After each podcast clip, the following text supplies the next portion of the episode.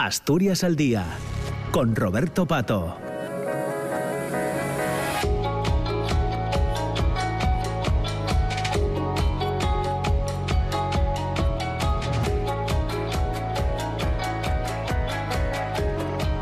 Hola, ¿qué tal? ¿Cómo está? Muy buenos días. Son las 9 de la mañana y un minuto. Bienvenidas, bienvenidos a Asturias al Día. Ya saben que cada viernes hacemos el programa desde la Junta General del Principado, donde invitamos a todos los grupos que tienen presencia en la Cámara, en el Parlamento, a participar en el programa y conversar con nosotros sobre cuestiones de actualidad. Hoy sobre la mesa tenemos dos, dos asuntos que esperamos poder desarrollar a lo largo de los próximos eh, minutos. Uno tiene que ver con la ley de calidad ambiental. Eh, ya saben que esta semana en el Pleno de la Junta General del Principado se rechazaban las enmiendas a la totalidad que había presentado Izquierda Unida y Vox a este proyecto de ley de calidad ambiental. Eh, con el rechazo a estas enmiendas, eh, la ley continúa ahora su trámite parlamentario. El vicepresidente y consejero de Administración Autonómica, Medio Ambiente y Cambio Climático, Juan Cofiño, mostraba eh, disposición al diálogo del Ejecutivo para analizar aquellas enmiendas parciales que permitan, decía eh, Juan Cofiño, mejorar esta norma. De momento se han anunciado por parte de Foro Asturias la presentación de 16 enmiendas parciales y el Partido Popular también anuncia la presentación de otras 13 eh, enmiendas. Es el asunto, digamos, de cabecera del programa de hoy, en el que también, como les digo, queríamos pedir opinión. Vamos a pedir opinión sobre otro asunto. Ya saben que el Gobierno de España y el Gobierno del Principado eh, se reunían ayer en esa comisión bilateral, una alianza que existe entre ambas administraciones, eh, eh, una comisión bilateral de cooperación que se reunía por primera vez desde hace 18 años. se han acordado algunas cosas, entre ellas la creación de comisiones de trabajo para el seguimiento de la ejecución de las infraestructuras pendientes en la, en la comunidad, pendientes en Asturias. En este encuentro también se acordaba abrir, eh, iniciar negociaciones entre ambas administraciones para el traspaso al Principado de las competencias de los recursos y aprovechamientos hidráulicos, cuya propuesta por parte del Gobierno Central llegará en semana, según eh, avanzaba la, ministra en esta, en esta reunión eh, de la Comisión Bilateral. De alcanzarse este acuerdo, el Principado asumiría la gestión del 69% de las aguas que discurren por el Principado, todas salvo las de las cuencas del Leo y del Navia, que son compartidas con Galicia, el Sella compartida con Castilla y León y el Deva que está compartida con Cantabria y con Castilla y León y que seguirán en manos de la Confederación Hidrográfica del Cantábrico. Una comisión bilateral que acordó también la creación de grupos técnicos de trabajo para el seguimiento de las grandes infraestructuras pendientes en la comunidad como la variante de Pajares, la autovía del suroccidente, el tercer carril de la autopista griega o las obras de la red de cercanías, asuntos que ya hemos eh, tratado en más de una ocasión también en este programa Asturias al Día y en, este, en esta tertulia que hacemos desde la Junta General del Principado. Van a estar con nosotros hoy en el programa Ángel Morales, que es diputado del Partido Socialista, Javier Brea, diputado del Partido Popular, Sergio García, diputado de Ciudadanos, eh, Nuria Rodríguez, diputada de Podemos, Ovidio Zapico, de Izquierda Unida, Adrián Pumares, de Foro Asturias, eh, Sara Álvarez Rouco, diputada de Vox, y Armando Fernández Bartolomé, del grupo, del grupo mixto. Eh, ya están prácticamente la mayoría de los diputados y diputadas con, con, nosotros, así que en cuestión de segundos eh, comenzaremos con eh, ya eh, el, programa, nos meteremos ya en, en materia. Son las 9 y 5 minutos de la mañana. Asturias al día, con Roberto Pato.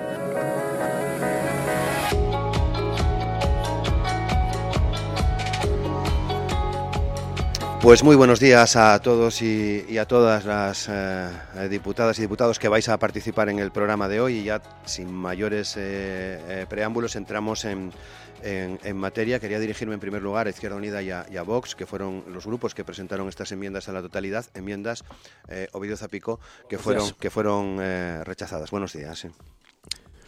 Empiezo. Sí. Bueno, sí, presentamos una enmienda. evidentemente nada que tiene que ver con la con la enmienda de, de Vox. Es una enmienda, vamos, yo creo que además diametralmente diferente, ¿no? Y presentamos en la totalidad que yo creo que tendría que abrir una reflexión al Partido Socialista y, al Gobierno. Y dejé esa pregunta en el aire eh, en el debate de, la, de esta semana, ¿no?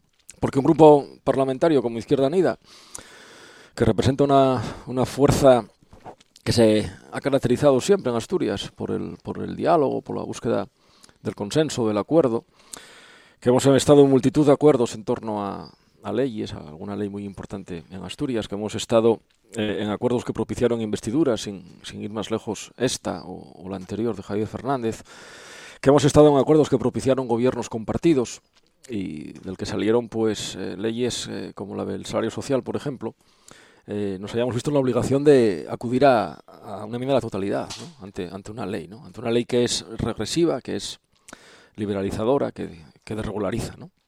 Y la respuesta es clara, porque no se perdió ni un minuto en hablar con Izquierda Unida. ¿no? Yo creo que ha sido una falta de diálogo total y absoluto ¿no? por parte del Partido Socialista, ¿no? Eh, en todos los estamentos, desde el grupo parlamentario hasta, hasta el gobierno, ¿no? lo decimos alto y claro.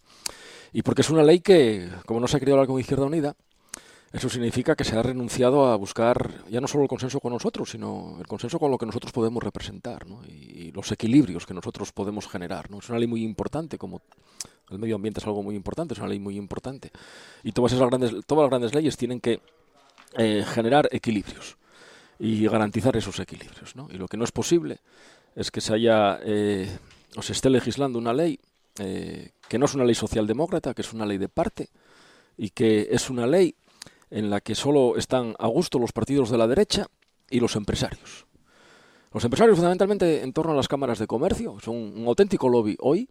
Eh, me consta que hacen y ejercen como tal en esta Cámara, que ejercen como tal ante el Gobierno, que ejercen como tal eh, en los medios de, comunicación, ¿no? Y que además eh, yo creo que ha tenido un trato preferente también el empresariado, en este caso hablo de la FADE, eh, con, la, con el gobierno, ¿no? Eh, han asistido pues a, a, charlas, a, tutoriales, ¿no? Eh, por videoconferencias, mientras que con otros colectivos nos ha hablado, ¿no? Sí, y termino, y termino ya. Por lo tanto, no hay equilibrio, no hay una búsqueda del interés general, hay una esencia total del gobierno, hay una desregularización, hay pasar una patata caliente a los ayuntamientos y cobren ustedes tasas para los gastos que esta ley aporta, hay por lo tanto desprotección medioambiental y va a haber litigiosidad, y luego entraremos en ejemplos. Sara, en vuestro caso también fue rechazada esa enmienda. Hola, buenos días a todos. Mm, bueno, en Vox ya lo tenemos claro. Es una la ley de calidad ambiental es una ley a rechazar.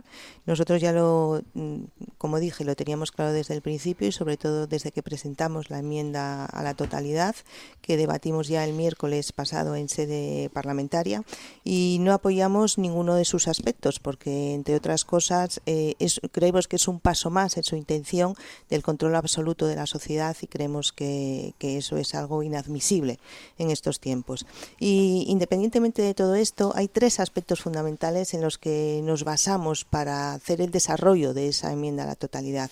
El primero que además así lo, expusimos en, bueno, en el Pleno, es el, sometimiento a los postulados de la Agenda 2030 y a ese europeísmo verde tan radical que nos parece terriblemente dañinos para, para la región y para el modo de vida de, los asturianos.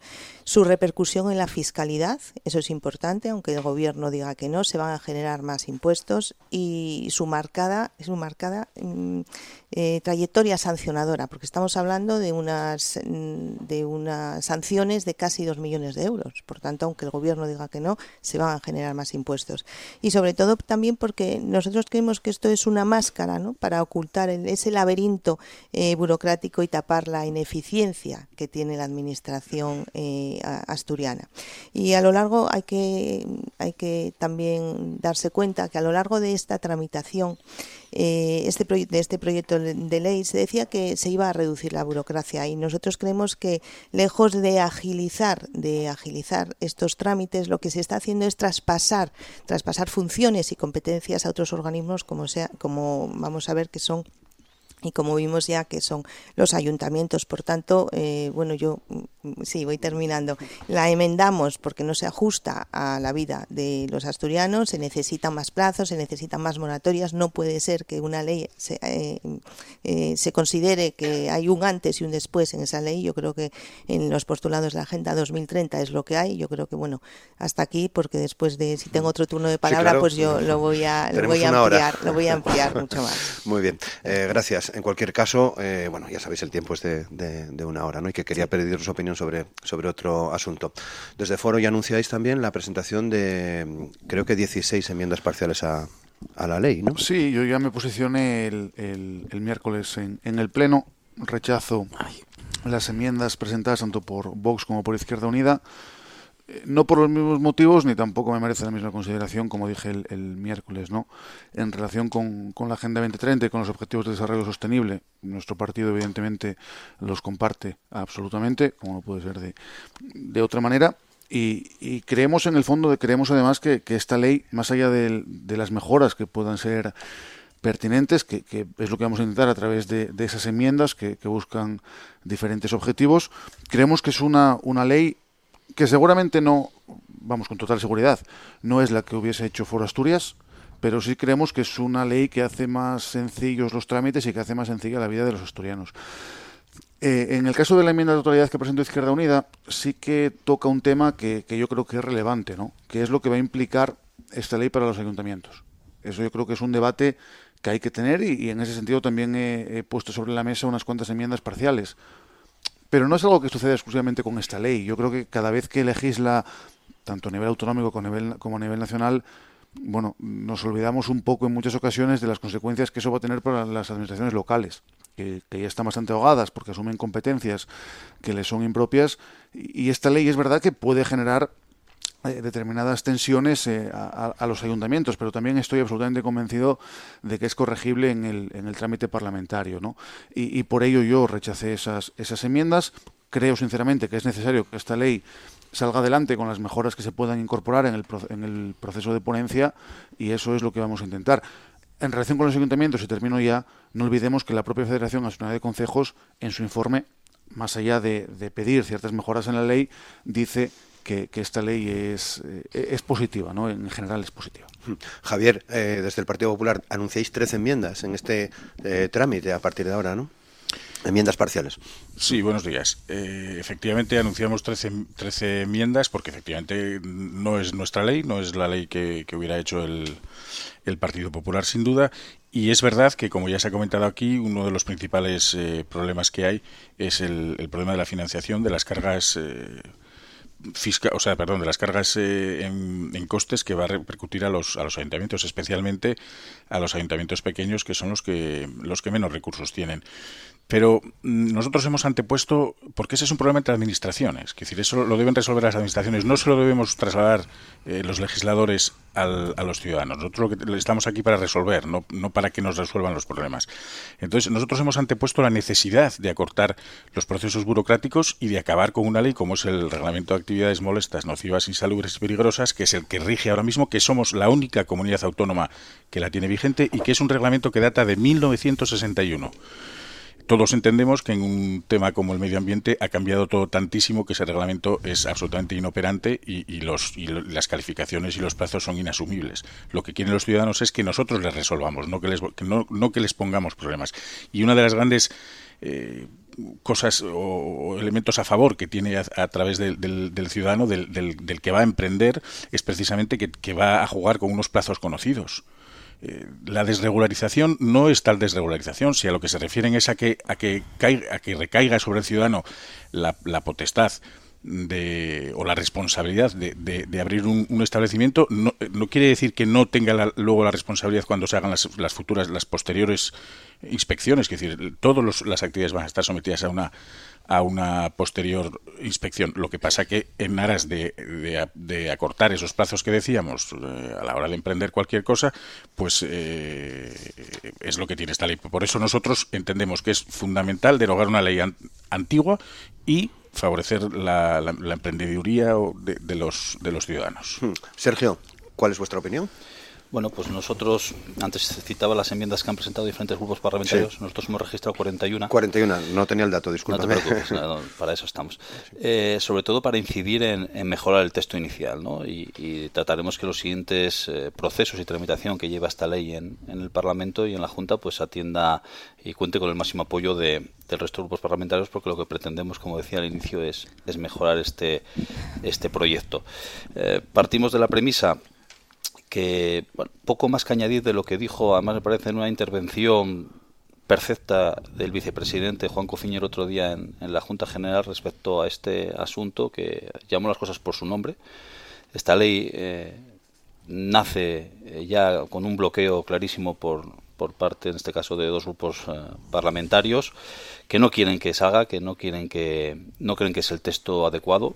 Por suerte hay otros grupos que entendemos que sí, que es necesario. Como bien decía Javier antes, nos regimos por, por un reglamento del 61 que hay que, lógicamente, actualizar. Eh, Asturias se merece y necesita una ley de calidad ambiental. Nosotros entendemos que es el momento de poder hacerla. Eh, llevamos mucho retraso porque en julio no se decidió bloquear también la posibilidad de, legislar en esta Cámara, de bloquear. Incluso ya el otro día, pues eh, Ovidio manifestó o, casi amenazó con que en el próximo. No, yo no amenazo, Sergio. Con que en la próxima legislatura. Yo, advierto, yo fijo posiciones políticas y, vamos a obstaculizar la ley y vamos a derogar la ley cuando gobernemos en Asturias, sí. Perfecto. Entonces el otro día Ovidio amenazó que iban a derogar no, que, que no amenazo, Sergio que no amenazo. El otro día, a mi entender, Ovidio amenazó que iba a derogar la ley en el caso que la aritmética política llevase a efecto en la próxima legislatura esa posibilidad. Por lo tanto, las posturas eh, están claras, quien quiere obstaculizar y quien eh, tratamos y entendemos que el Parlamento debe legislar en mejora para los asturianos. Y Armando, desde el Grupo Mixto. Bueno, eh, esta es una ley de procedimientos. Yo creo que cambiar la legislación sobre el tema medioambiental era, era absolutamente necesario y desde luego necesitamos, yo creo que todo el mundo coincide que necesitamos agilidad, porque estamos en un momento, agilidad administrativa, porque estamos en un momento importante de recuperación económica. Eh, el problema de, de, los procedimientos, a mi modo de ver, tiene, mm, en relación con esta ley, tiene dos problemas estructurales detrás eh, importantes. En primer lugar, eh, yo entiendo que la división administrativa en 78 consejos administrativa en estos momentos es, no es pertinente. O sea, es, es una división que es del siglo XIX. No tiene sentido. Hay ayuntamientos muy pequeños y, por tanto, todo eso eh, digamos, como en una comunidad autónoma uniprovincial, mm, tiene que ser hablado, tiene que ser conveniado. ¿no? no solamente pasa en estos ámbitos. Ahora bien, hay un segundo tema que me preocupa. Esta ley tiene mucho que ver con la ley de medidas express que se aprobó el 1 de diciembre. Y ahí, ahí, se dejó al gobierno, vía reglamento, que todavía no ha presentado, como eh, las declaraciones responsables eh, cómo se iba a relacionar las declaraciones responsables con el papel que, a, mi modo de ver, en temas medioambientales, en temas urbanísticos y de ordenación territorial, tiene que tener, digamos, la administración y especialmente los funcionarios. Entonces, gran parte de esta ley, de la, digamos, de la complicado de esta ley, tiene que ver con la anterior. Y yo creo que tenemos que ser muy cuidadosos sobre que la agilidad en fin, que por tirar el agua sucia no tiremos al niño. Porque lo que no podemos hacer es que por agilizar la administración, digamos, el Estado pierda el poder de inspección y de control que es sustantivo, es lo más sustantivo que tiene. Y yo de momento eso no lo he visto. O sea, no lo he visto porque eso tiene relación con esa ley que dije del 1 de, del 1 de dicciembre. Esas son las principales salvedades que yo pongo en la ley, que yo creo que es una ley que es necesaria y que tiene que salir adelante. Y Ángel Morales, diputado del Partido Socialista. Buenos días a, todas y todos los que me acompañáis aquí y eh, también a los oyentes de Asturias al Día. Bueno, yo creo que lo primero que os agradezco en primer lugar esta iniciativa porque creo que es una ley de cierta complejidad y para las personas que nos escuchan eh, pues tenemos que hacer un esfuerzo por, por explicarles en qué consiste. Eh, la situación es la que tú has comentado antes, la, enmienda, la ley ha superado las enmiendas a la totalidad. Quiero recalcar que la enmienda de Vox fue superada con el apoyo aproximadamente de 19 de cada 20 diputados y la de Izquierda Unida de 5 de cada 6. Por lo tanto, estamos ante una ley que de momento tiene un apoyo parlamentario amplio más allá de que efectivamente, como han dicho todos los que me acompañáis, em, pues la ley se podrá mejorar en gran medida a lo largo del trámite de la ponencia. Yo tengo la esperanza de que todas y todos nos impliquemos en, esta mejora. Eh, incluso en el caso de Izquierda Unida, aunque de momento pues ya ha quedado claro que nos, que nos separa un largo trecho, pues desde el Grupo Socialista estamos dispuestos a escuchar a todos los grupos con, un ánimo absolutamente constructivo. Mm, yo creo que es importante entender, aunque algunos de los, de los anteriores intervinientes ya lo han dicho, por qué es necesaria esta ley. La legislación ambiental desde los años 80 ha ido creciendo, ha ido creciendo desde los distintos niveles que legislan en, en este ámbito, desde la Unión Europea, desde el Estado, desde la autonomía, y lo ha hecho con, de una forma poco coordinada. Y se ha llegado a crear una maraña administrativa en la cual conviven leyes de este mismo año, como como la Ley de Residuos recientemente publicada y el RAMIN, el Reglamento de Actividades Molestas, Insalubres y Peligrosas del año 61. Entonces, eh, los agentes económicos, sobre todo los pequeños emprendedores, pues, pues carecen de los medios necesarios para hacer frente a esto. Todos conocemos algún ejemplo de, de, personas que tienen alguna iniciativa y sufren graves dificultades y se debe solucionar. Yo creo que, que la solución para proteger el medio ambiente no puede ser más burocracia, que esto sería pues como proponer el ayuno como medida para evitar las intoxicaciones alimentarias, algo que no puede ser. Muy bien, bueno, abrimos ahora ya los micrófonos, al menos durante 20-25 minutos de, programa, para que intercambiéis ya según vayáis pidiendo la bueno, palabra. Pues mira, si me permites, por, no perder tiempo, eh, yo creo que la oferta al diálogo del Partido Socialista es totalmente ya extemporánea, ¿no? Pero voy a poner tres ejemplos, ¿no? Tres ejemplos eh, simplemente de lo que puede hacer esta ley a través de las declaraciones responsables, ¿no? A ver si a cualquier eh, oyente que nos esté escuchando le gustaría, por ejemplo, que debajo de su casa se abra un restaurante eh, con una mínima declaración responsable por parte de su propietario. A ver si los restaurantes no emiten ruidos, no emiten humos o no emiten olores si no está la administración encima para hacer que se cumpla una serie de requisitos a ver a qué eh, oyente le gustaría que en las asignaciones de su domicilio eh, se abra una granja con 599 cerdos.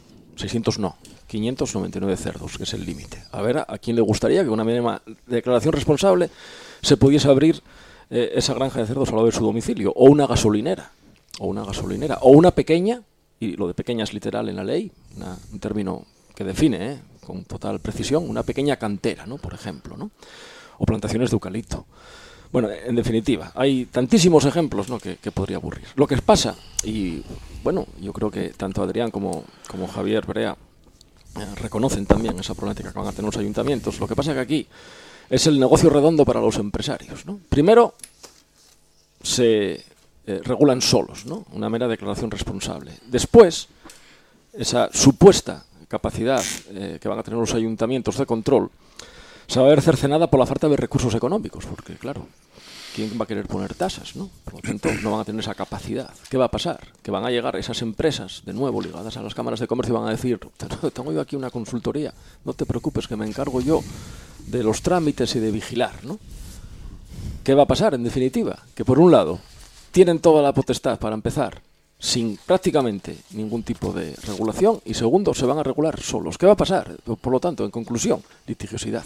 Porque ¿quién va a ser el vecino que aguante ruidos, humos y olores eh, en su domicilio? ¿Quién va a ser el, vecino que aguante eh, los cerdos? ¿Quién va a ser el vecino que aguante las gasolineras? ¿Quién va a ser el vecino que quiera una cantera al lado de su casa? Litigiosidad. Hmm. Sara. Bueno, eh, lo primero que quería decir es que nosotros nunca bloqueamos las leyes. Ya lo primero, no bloqueamos, simplemente nosotros como partido, nosotros nos parece bien una ley o no, el contenido o no, entonces, en esta ley la rechazamos totalmente. Bien, em, quería también comentar que incluso en la Federación Asturiana de Concejos, con abrumadora presencia socialista, esto que quede claro, ya han expresado sus quejas en este sentido. Por tanto, la mayoría de los ayuntamientos de Asturias hay que reconocer que no, no van a disponer de personal, ni de, ni de personal, ni de número de personal de personas que van a gestionar esta declaración responsable ambiental ni tampoco personal cualificado, que es, es importante. ¿no? Aquí el vicepresidente decía que no que no era importante para este proyecto de ley, no era importante una memoria económica. Los ayuntamientos no saben ni qué coste, ni personal, ni todo lo que le va a costar. ¿no? Sí, pero perdón un segundín, además te voy entrando en lo que dices, ¿no? Eh, ah, la, memoria, la memoria económica, Sara, la hay.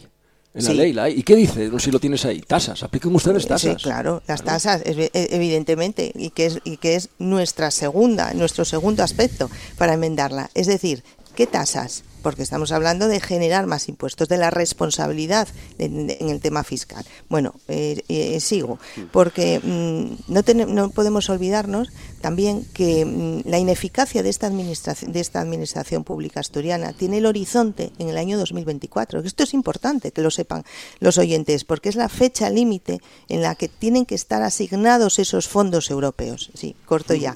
Por tanto, por eso descargan en los ayuntamientos en los ayuntamientos la declaración responsable, descargan la tramitación, el control, la inspección, eh, y eso le simplifica mucho al gobierno. ¿no?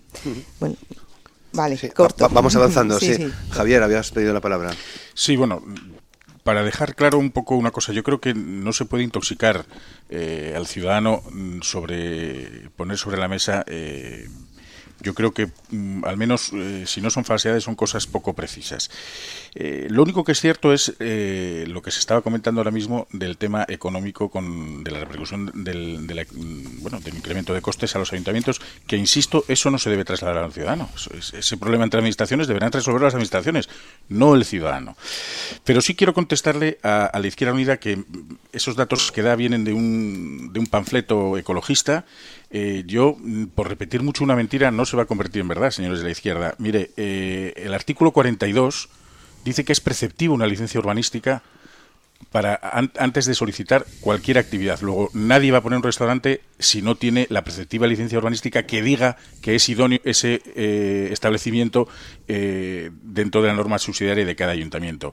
Y lo de los 599 cerdos, o 600, los que usted quiera, yo le reto a usted que me digan qué artículo está, porque es que esta esta ley sencillamente las unidades de equivalencia que marca la ley, Javier. ¿Y dónde están? ¿Me quieres decir dónde? ahí. ¿En dónde? No, ahí no, dime qué artículo. Yo te acabo de citar no, no tengo aquí la ley, no, o sea, no, no, te sé decir si está en el 73 o en el 102. Es que no existe porque no entra en eso. Esta ley esa ley no entra en eso, por favor. Y todos los ejemplos que puse, la gasolinera, Yo creo que flaco eh, favor eh, eh, abrir, abrir la puerta a la ganadería intensiva, todo eso está en Pero que no, que es preceptivo tener la licencia urbanística, que es preceptivo. Es decir, vamos a ver, yo lo, lo que... Lo, lo bueno, que, desgraciadamente lo, que creo, lo, vamos a ver. No, no, pero Ovidio, a ver, luego te, volvemos a dar la solamente el mensaje que yo quería, que, yo, que yo quería eh, lanzar es que no es bueno intoxicar eh, este procedimiento de, de, de, hacer una ley. Tiene cosas negativas, nosotros lo hemos dicho, no es nuestra ley, hemos presentado 13 enmiendas al respecto, pero eso no quiere decir que se vayan a, dar estas cosas. Es decir, este libertinaje, no, mire usted, esto está regulado y lo que se hace es trasladar cierta responsabilidad para, para cortar plazos al ciudadano. Punto. Nada más.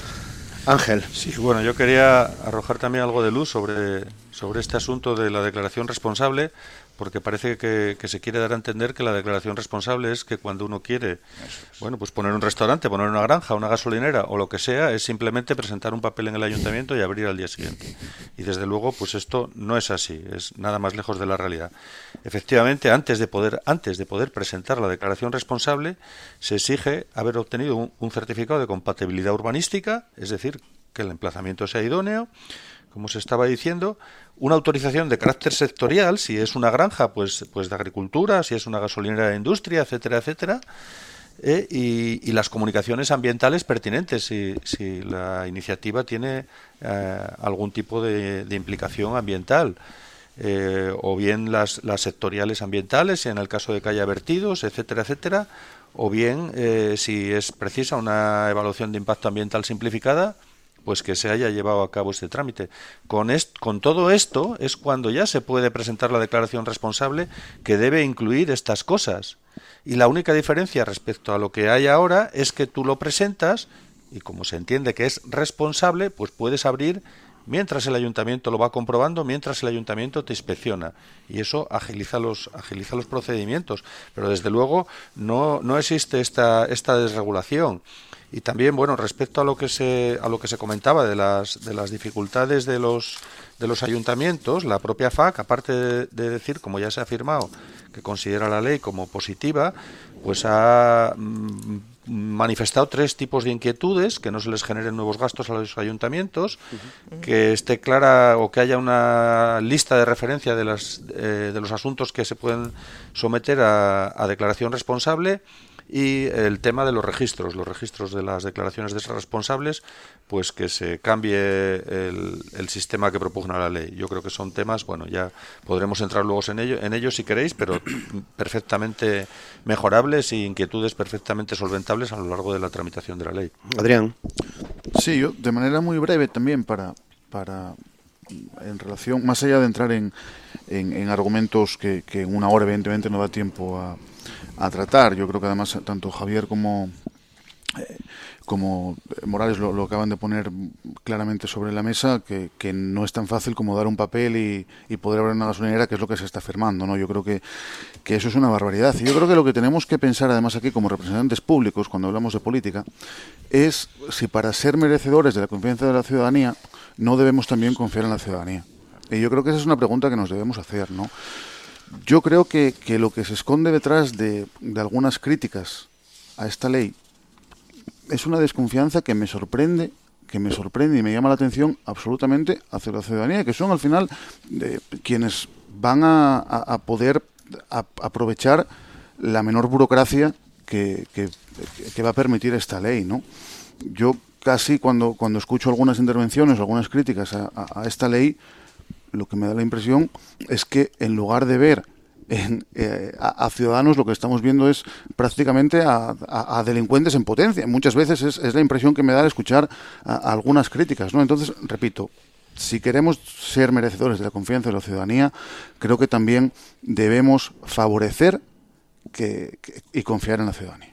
Sergio. Sí, lo primero, bueno, aclarar a Sara que cuando me refería a dos grupos parlamentarios no era por el trámite que, que realizó Vox de la presentación de enmiendas, sino que el otro día Ovidio cuando hablaba, yo creo que sí quiero recordar que también manifestaba que, que Podemos se sumaba a, a esa voluntad sí, de esa enmienda cierto, totalidad Sergio, tu, Tuvimos un problema en el registro Eso es, eso es. Entonces a eso, a eso me refería por, por aclararlo. Pues y luego incidir en la cuestión que, que, planteaban los anteriores compañeros de tertulia. ¿no? Los que tenemos experiencia municipalista sabemos que cuando cualquier persona, que también son ciudadanos, es decir, los que quieren poner una gasolinera, una cafetería, un restaurante, cualquier tipo de negocio, son ciudadanos. Ciudadanos. Decir, eh, no son extraterrestres que vienen aquí y que, eh, y que quieren, no, no, son ciudadanos que lo que no se puede tener es años tras años, como se pusieron muchos ejemplos y como muchos sabemos, eh, tardando en, realizar esa tramitación de poder abrir su negocio y emprender, que parece que, ese es el kit de la cuestión, ¿no? El, el, hecho de que aquí, bueno, pues, pues nadie puede emprender o se pone en trabas. Y esta ley lo que pretende, o lo que va a salir de ella, y esperemos eh, también a tenor de las enmiendas presentadas por estos grupos parlamentarios, es mejorarla.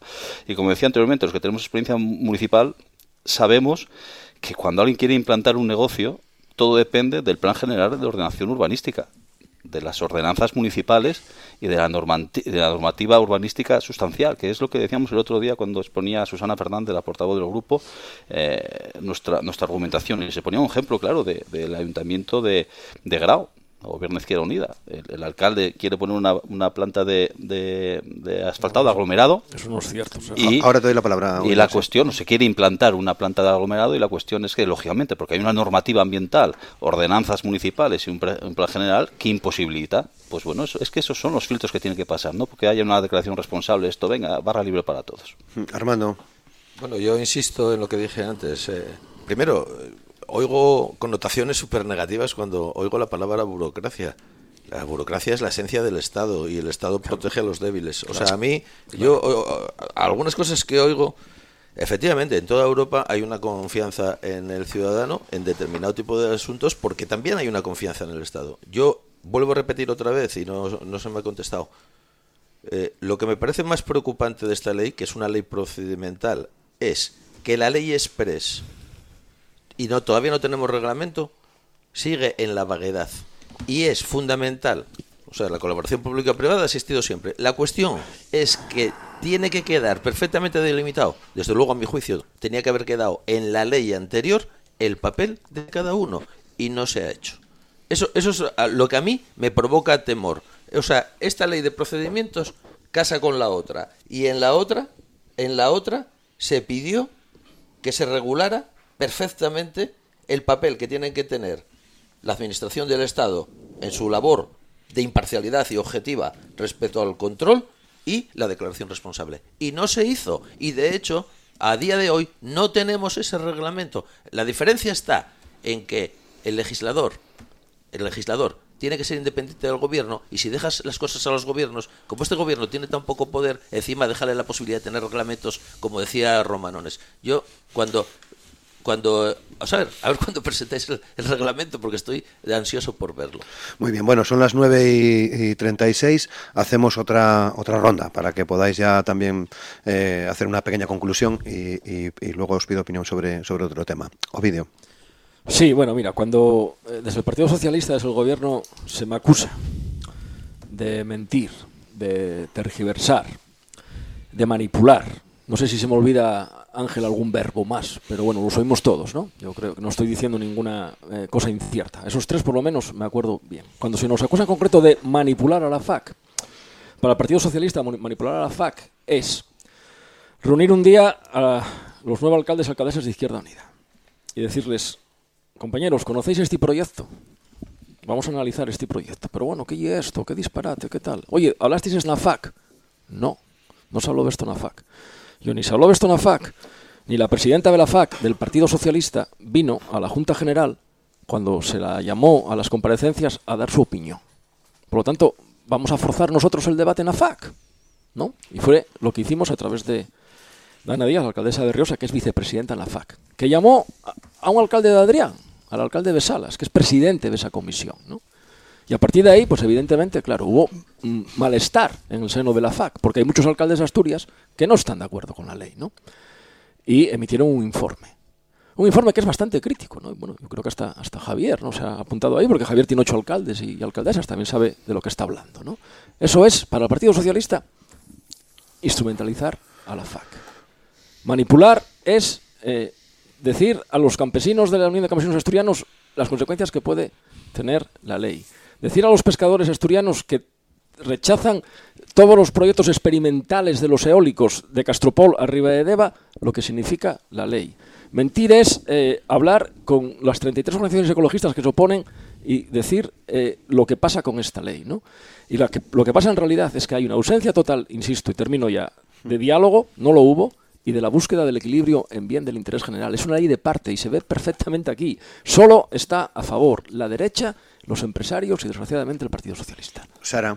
Sí, bueno, eh, en resumen, mm, nosotros creemos que sí que hay que legislar y de hecho hay que legislar para los ciudadanos. Es que no entendemos otra cosa. Pasa que este gobierno no lo hace.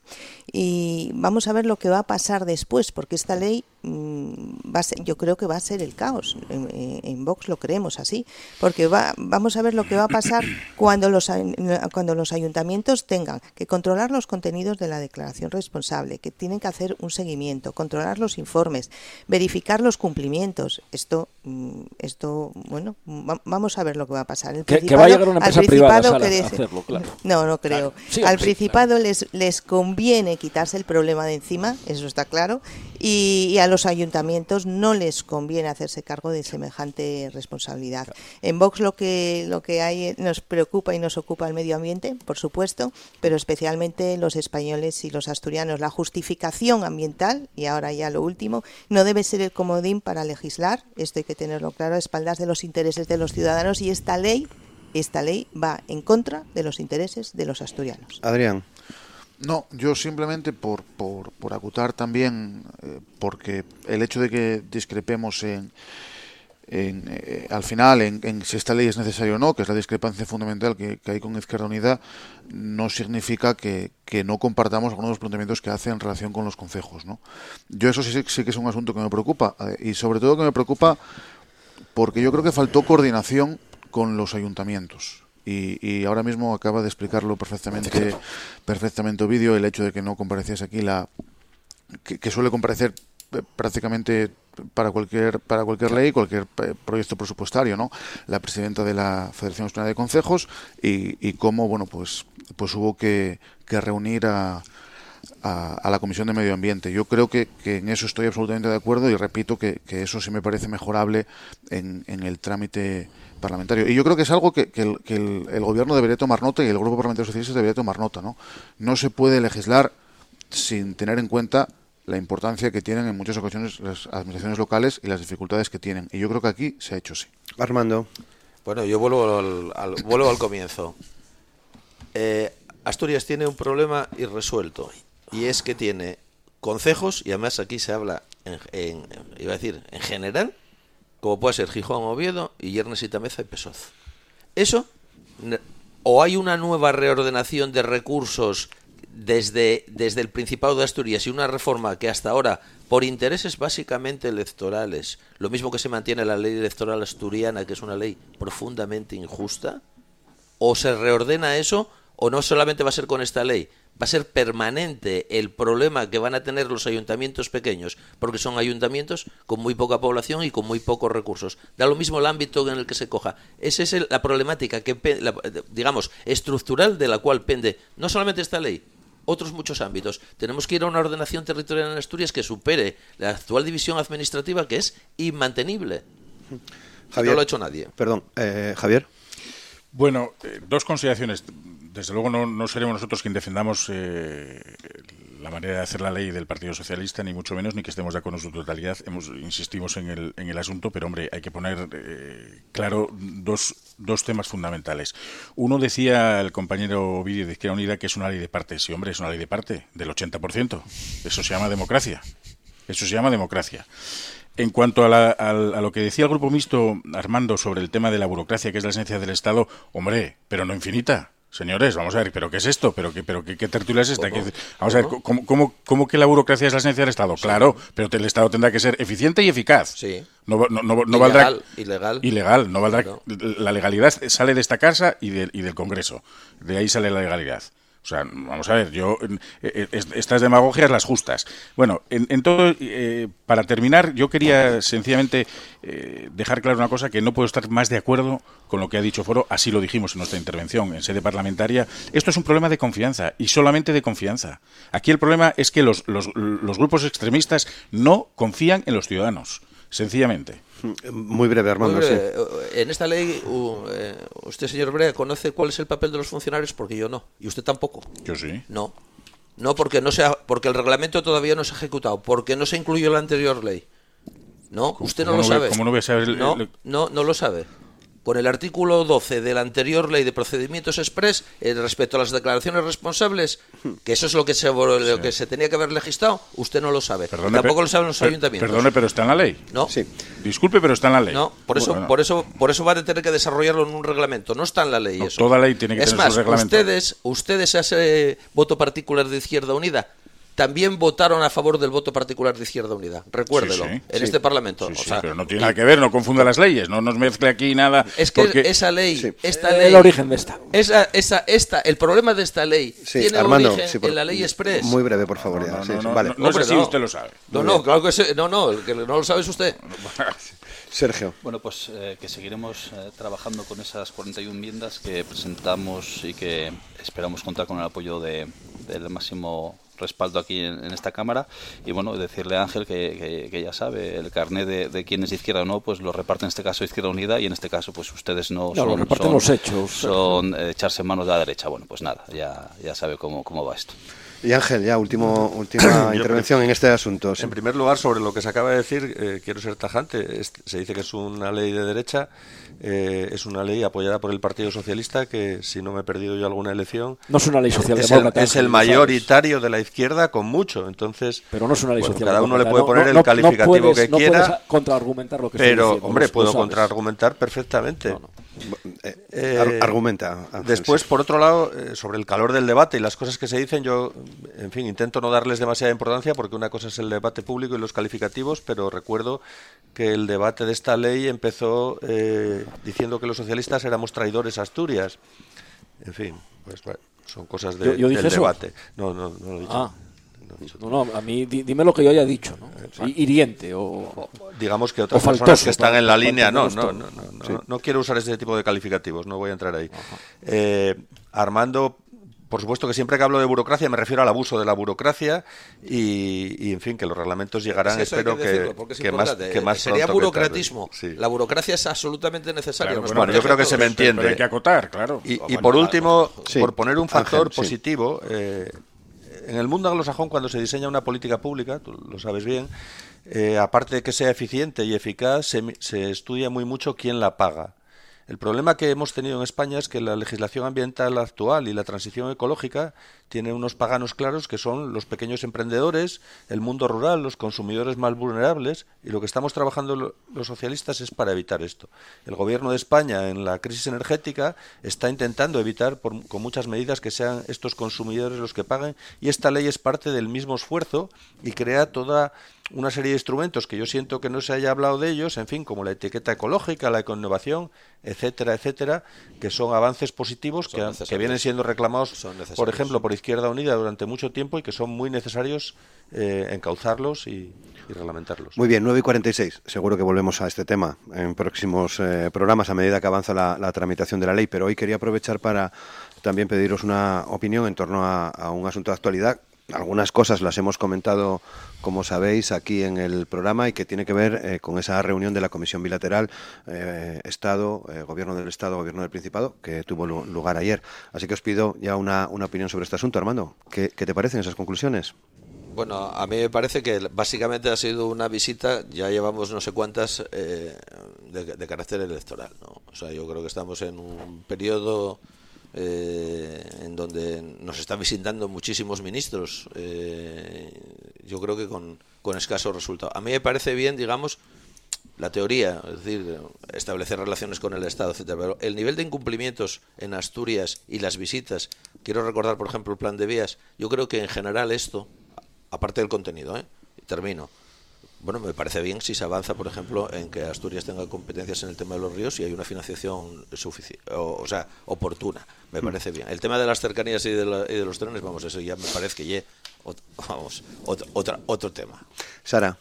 Bueno, eh, desde nuestro grupo Vox eh, ponemos en cuestión la verdad de todos los contenidos de estas de estas reuniones bilaterales, ya sean en Madrid, en Asturias o bueno, da igual, en Estepona, me da igual, porque nos tienen no nos nos tienen acostumbrados a no decir verdades porque sabe cada vez que se reúne Barbón lo plantea mm, antes y después en unos términos triunfalistas de manera que a la siguiente reunión al final se habla de lo que no se cumplió en la anterior y de las reivindicaciones de esta, o sea que al final es el, un día, el día de la marmota, ¿no? Siempre tenemos que empezar. Y nosotros destacamos las palabras del señor Barbón ayer cuando habló de los desembolsos que afectan a la, a la variante de Pajares, diciendo que era una grandísima noticia y que esto iba en serio. Eso es lo que dijo. Es que es una barbaridad. Entonces lo anterior, que era una broma. Entonces nosotros lo que creemos es que se presentaba como algo incuestionable siempre y por tanto no les vamos a creer y es imposible darles crédito, por supuesto. Hmm, Adrián For Asturias. Bueno, decía, decía, o vamos, se le atribuye a Perón la, frase de si quieres que algo no salga adelante, eh, crea una comisión, ¿no? Aquí ayer se reunió una comisión para, crear otra comisión. O sea, estamos rozando ya el, esperpento.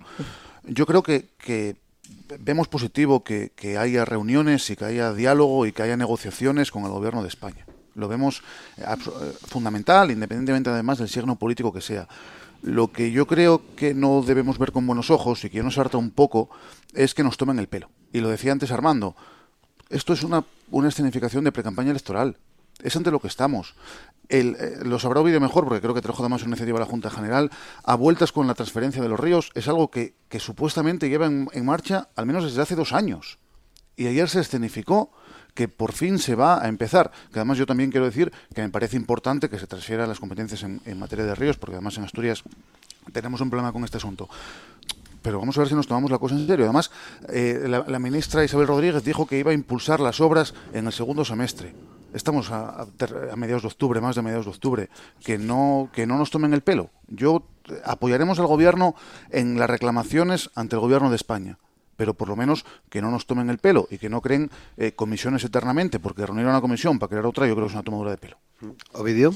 Bueno, yo creo que de forma inicial es una noticia positiva, ¿no? el, el que se haya reunido esa comisión bilateral. Y nuestro trabajo nos costó desde Izquierda Unida, ¿no? Y nuestra acción política tuvimos que hacer ya desde hace unos cuantos años, ¿no? Y por centrarme en esta legislatura, dos preguntas, una en comisión y otra en pleno, al consejero para que se iniciase eh, definitivamente la comisión y una proposición de ley que debatimos yo creo que en febrero de este año y que excepto Vox y el, y el Partido Popular, el, resto de, grupos eh, aprobó y salió adelante. ¿no? Por lo tanto, bueno, yo creo que Izquierda Unida logra situar al gobierno en esa senda, ¿no? una senda de que hay que negociar en, esa, en, el marco de esa comisión el traspaso de las competencias que llevamos sin desarrollar desde ya el año 83, cuando el estatuto entra en vigor y a, los ríos, por ejemplo, ahora nos, nos referimos. ¿no?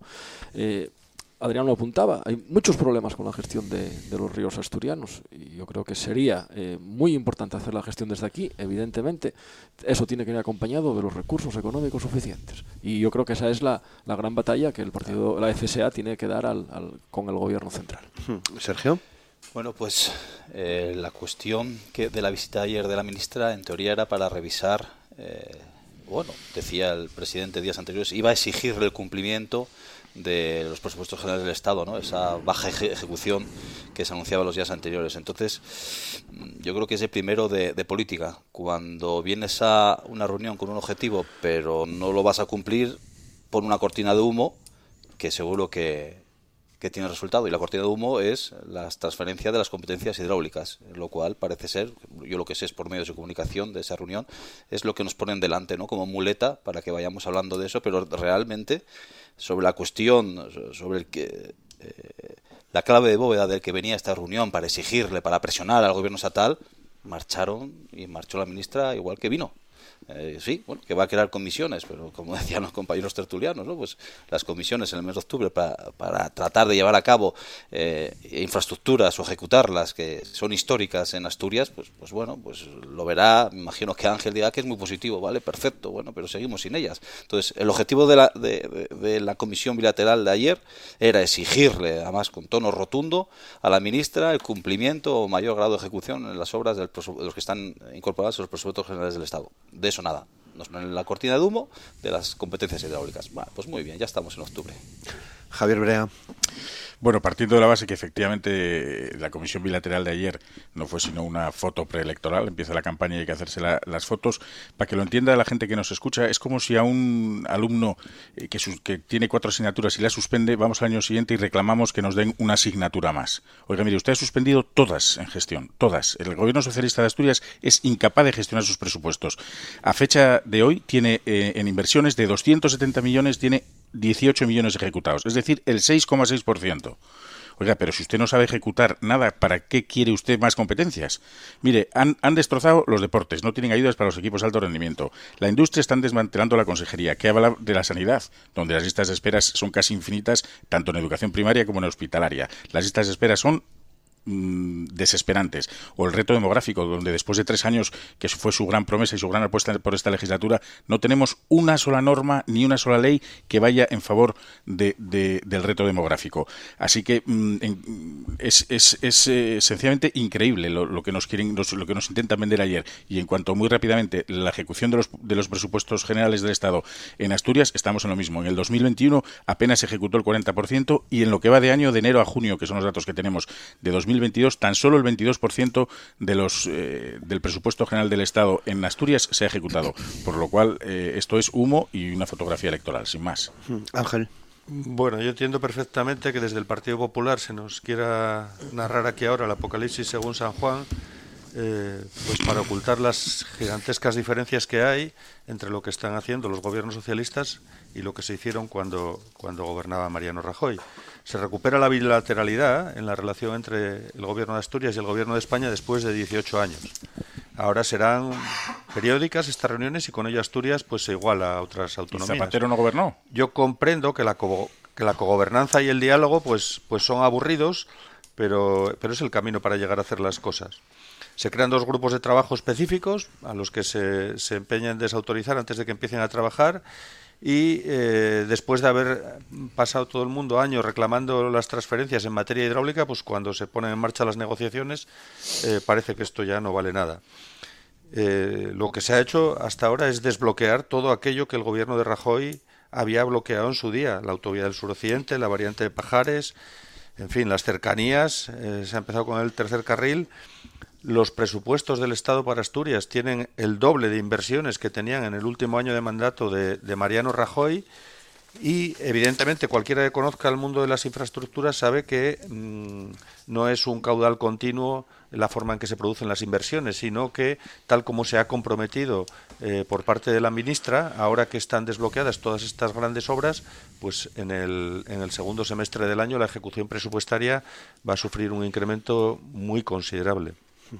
Muy bien, pues llegamos eh, al final, rayando ya las 10 eh, de la mañana. El próximo viernes no nos veremos, estaremos haciendo el programa eh, Asturias al Día desde el Hotel de la Reconquista con motivo de la entrega de los premios Princesa, así que nos veremos dentro de, de, 15 días para continuar analizando desde la Junta General del Principado cuestiones que sean de actualidad. Eh, tengo que disculpar la ausencia de, Nuria Rodríguez, que había comprometido estar con nosotros hoy, pero una indisposición de última hora la han pedido llegar al, programa. Ovidio Zapico, muchas gracias. Buen día. igual. Armando Fernando Bartolomé, muchas gracias. Gracias a vosotros. Adrián Pumares, muchas, gracias. Sara Álvarez Rouco, muchas, gracias. Javier Brea, muchas gracias. Sergio García, muchas gracias. y, Ángel Morales, muchas gracias. Gracias, buenos días. Y a todos ustedes, ya saben que volveremos el próximo lunes a partir de las 9 de la mañana con el programa con Asturias al Día aquí en la radio pública en eh, RPA. Les esperamos que tengan un feliz fin de semana. Muchas gracias.